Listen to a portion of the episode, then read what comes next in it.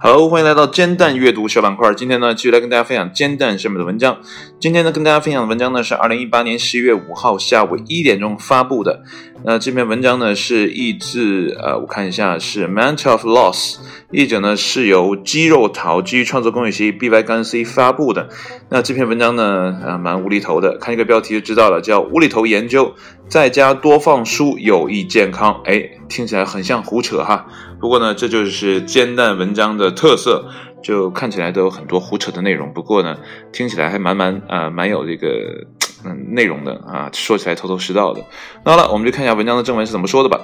那些买的书太多呢，可能读不完的人呢，现在呢能用科学证据证明他们疯狂的消费是有道理的了。太平洋标准啊，这是一本杂志吧，应该是啊。报道称呢，一项新研究证实呢，那些呃，成长于家庭里有很多书的人呢，通常阅读能力呢，啊更高，并且呢，沟通能力更强。那么家里要多少本书才足以带来这样的差距呢？哎，这一神奇的数据呢，似乎是在八十本以上。这是呢，澳大利亚国立大学社会学高级讲师，啊，这是 Joiner，然后是哎，我看看 Joiner Secra。啊的研究结果，那些呢家里有八十本左右的书籍的人呢，通常读写能力的平均分数更高。这种能力呢被定义为通过有效阅读参与社会并达到个人目标的能力。与此同时呢，那些拥有数目啊书目啊啊，sorry 啊那些拥有书啊数目少于八十本的人呢，通常阅读能力呢平均分更低。啊，当一个人呢拥有的书的数目呢增加至三百五十本之前，那他们的读写能力呢还会持续是啊这个升高。那三百五十本之后呢，人们的读写能力呢会趋于稳定。啊，就三百五十本呢是一个啊硬杠，就到了这之后呢就不会再有所增长了。但是八十到三百五之间的这个增长频率呢似乎是很高的哈。那我们就往下看，他们的发现呢基于二零一一年至二零一五年期间。进行的国际人力评估项目的综合调查结果，受访者的年龄呢在二十五岁到六十五岁之间，他们来自三十一个国家，包括美国和加拿大。首先呢，他们被要求估计自己在十六岁时家里有多少本书。那么受访者呢在拷问了他们对童年的记忆之后呢，他们被要求测试他们的阅读能力、他们对普通数学概念的理解，以及他们利用数字技术作为。交流工具的能力，那么结果显示呢，这些技能和家里有书之间呢存在着啊这个积极的联系。那么该研究呢被发表在《社交科学研究》啊期刊上。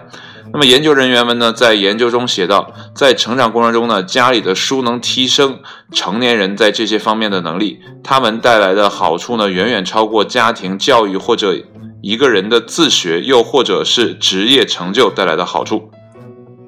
毫不意外的是呢，书籍带来的最大影响呢，在阅读理解方面。同样的，一项来自2010年、历时二十年的研究认为呢，家里的书籍影响着孩子的教育成就。那这种影响呢，同呃孩子父母的职业和受教育程度呢带来的影响呢是一样深远的。那么研究人员呢？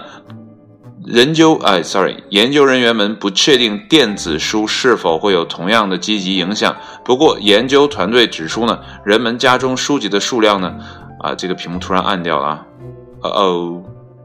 啊，好了，又回来了。呃，这最后一段重读一遍哈。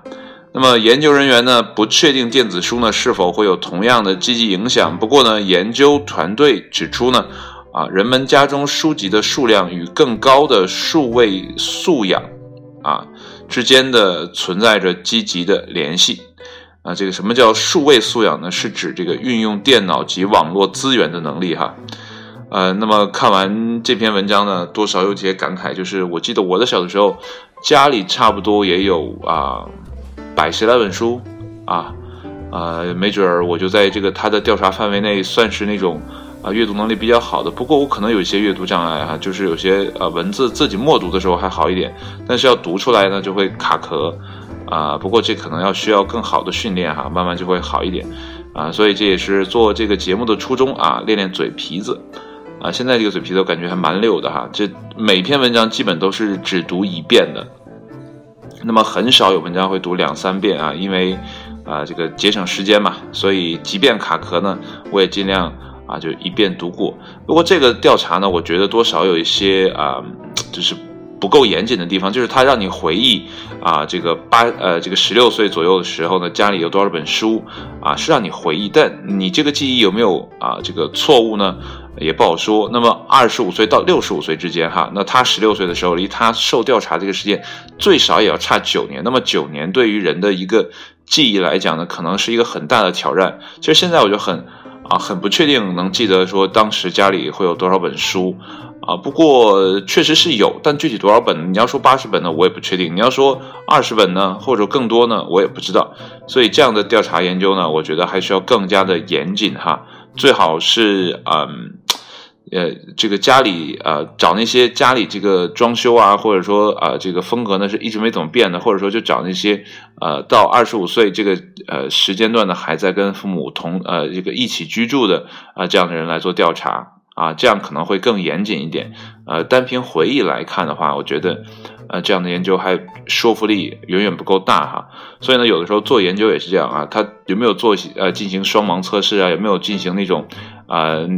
那种就是在不告知你做的是什么样的实验的时候，其实在做另一项实验的时候啊，这样的呃这个调查是有没有的？如果没有，那它这个数据就会存在很大的造假的成分啊。啊，因为不是人他故意说谎，只是人愿意往那个方面去联想，啊，所以这个造假呢，可能也不是研究者的一个初心或者是目的，他们也很希望得到这样书籍的数目跟人的阅读能力到底有没有这样的直接的关系。不过，我觉得这个大家听一听就好吧，毕竟这是一篇无厘头的研究文章哈。啊，那到底有没有帮助呢？大家可以自己去想一想哈，这个就不要当做一个科学研究了，我觉得还还算不上很科学。那大家回去想一想，自己有没有小的时候家里有啊八十本书往上？那你的啊这个社交能力啊，或者说你的这个阅读能力啊，有没有更好一点啊？那如果有的话，那么恭喜你啊，你生在了一个不错的家庭当中。呃，其实最近呢，我们这边也有一些不不好的新闻哈，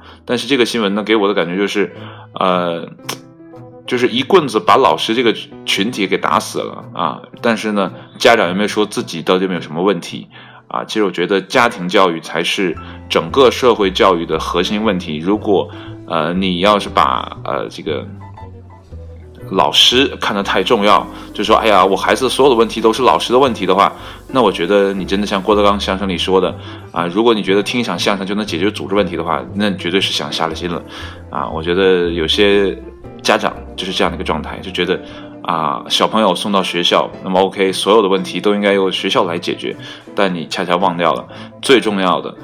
接受教育的地方不是学校，而是家里。所以以后呢，即便你的人品不怎么样的话，哈，就是当家长这个也是个熊家长的话，啊，我建议还是多买些书吧，没准呢，你的孩子能更好的发展啊，不会受到你的影响。啊，那么好了，今天的节目呢就说到这里。那么关于啊这个熊孩子或者说熊家长这样问题呢，我们再找一期啊你该不该的节目来讨论哈。因为我也在酝酿，我不太愿意就着是呃特别热点的问题呢啊就是当即就讨论，因为有些时候就这样，它要不断的发酵，那么正方反方呢又会不断的列出新的证据啊，可能视线呃一开始的时候哎向着。啊，左边发展啊，但反过来你会发现啊，其实故事是沿着右方，呃，向右向发展的，那你就没办法去评述了。所以呢，你要等这个事情尘埃落定之后呢，再去来聊，我觉得会更靠谱一些。那好了，今天的节目就到这里，谢谢你的收听，我们下期节目再见，拜拜。